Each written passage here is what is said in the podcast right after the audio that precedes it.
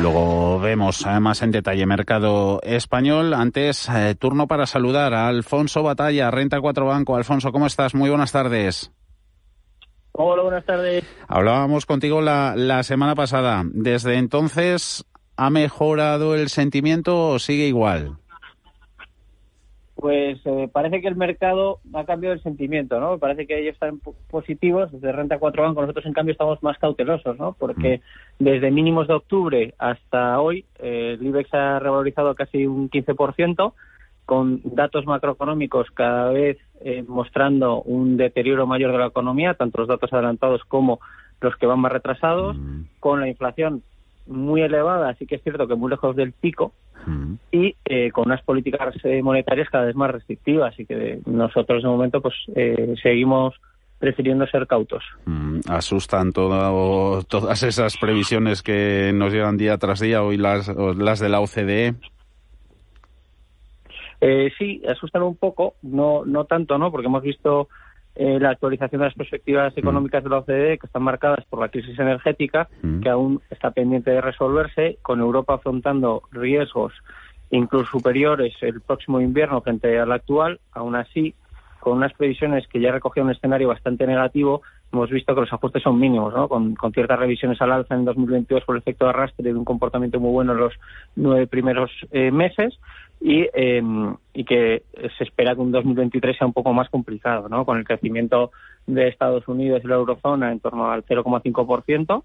En Estados Unidos lo mantiene sin cambios y, y en, la eurozona lo revisa al alza un 0,2. Mm. Ahí hay que destacar sobre todo Alemania un menos 0,3 que mejora sustancialmente menos el 0,7 ¿no? que sigue en, recesión y luego las rebajas eh, que se dan en, Italia, en España y sobre todo destacar la Inglaterra, ¿no? que pasa de, estar plano a entrar en una recesión eh, más fuerte de un menos 0,4%.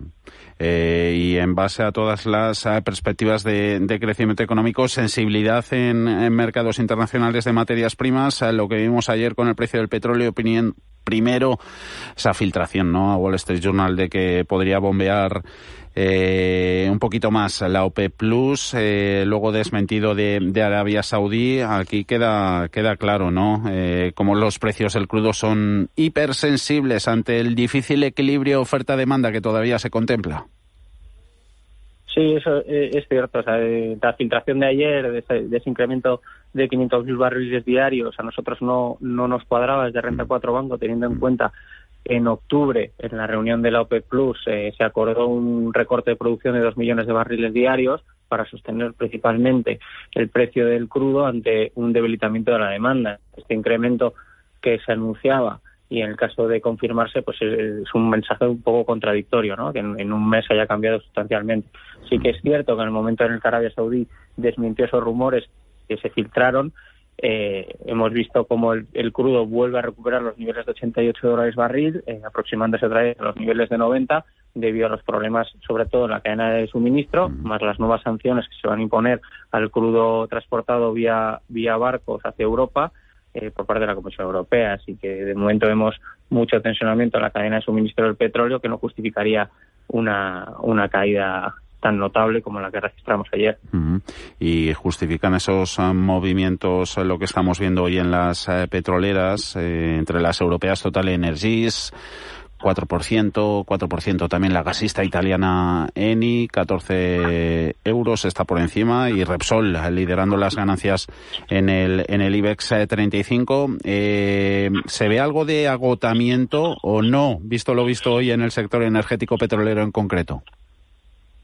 Pues nosotros, desde nuestro punto de vista, no vemos no vemos agotamiento. Eh, hay que destacar que Repsol em, eh, ha, obtenido unos resultados increíbles estos nueve primeros meses. Esperamos que los resultados de cara al cierre de año superen eh, los 12.000 millones a nivel de EBITDA, que sería un resultado récord, y todo esto se fundamenta en diferentes pilares. ¿no? Lo primero de ellos es la descorrelación que existía mm. entre el precio del crudo y los márgenes de refino, que cuando subía el precio del crudo el margen caía y esto se ha roto totalmente por los problemas en la cadena de suministro, con las paradas de un mes en Francia, eh, paradas de mantenimiento de determinadas refinerías y también porque en la última década eh, en Europa y en, sobre todo en, las zonas occidentales se ha ido reduciendo la capacidad de refino, junto con las sanciones a Rusia, que es otro de los grandes exportadores de productos refinados hacia Europa. Mm. Eh, ello va a suponer que eh, Repsol sea capaz de generar otra vez caja francamente elevada, con unos mm. precios de materias primas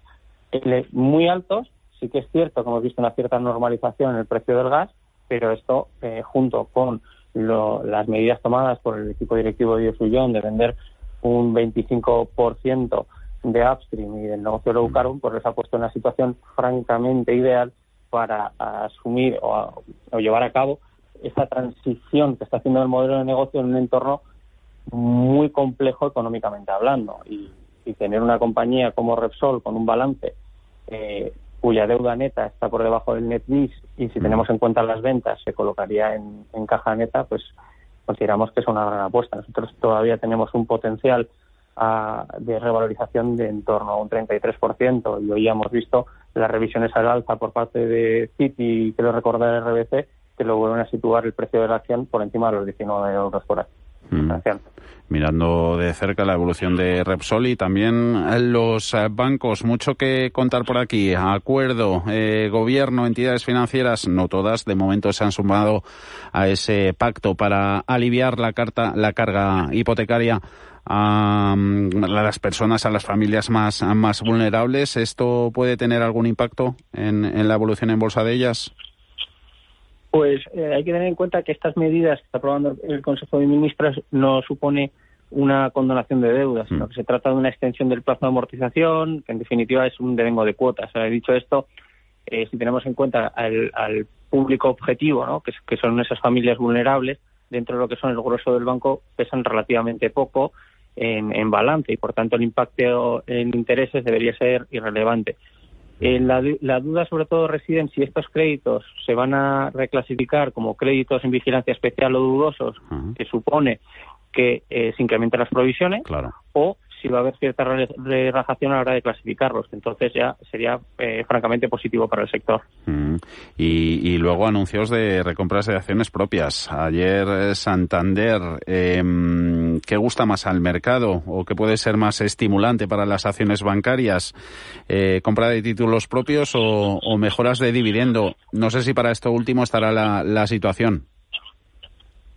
Pues eh, hay que destacar que el Banco Santander, eh, aquí la política que ellos tienen de dividendo es, repartir el 40% de su beneficio neto recurrente, el 50% se hace en efectivo y el otro 50% en acciones, sí que por tanto no es, mm, digamos, una decisión de si es mejor ahí incrementar el dividendo o una recompra, porque es un plan que ya lo tenían ellos contemplado. ¿no? Mm. Adicionalmente, eh, Santander sí que ha mostrado su intención en mejorar esa retribución al accionista de cara a si hay una mejora de la rentabilidad y también se cumplen una serie de objetivos, sobre todo pues los ratios de, capital que se exige por parte de Europa. que podríamos ver ahí pues cierta mejora. Eh, hay un banco en vuestra cartera de cinco grandes, es eh, BBVA, también Repsol, que nos has hecho análisis al, al principio.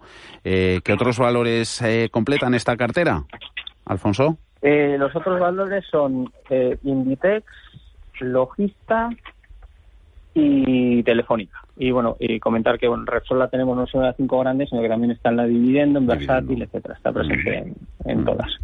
Alfonso Batalla, Renta 4 Banco. Buena tarde de martes. Gracias por el análisis. Un saludo. Adiós, Alfonso. Un saludo. Mercados en directo.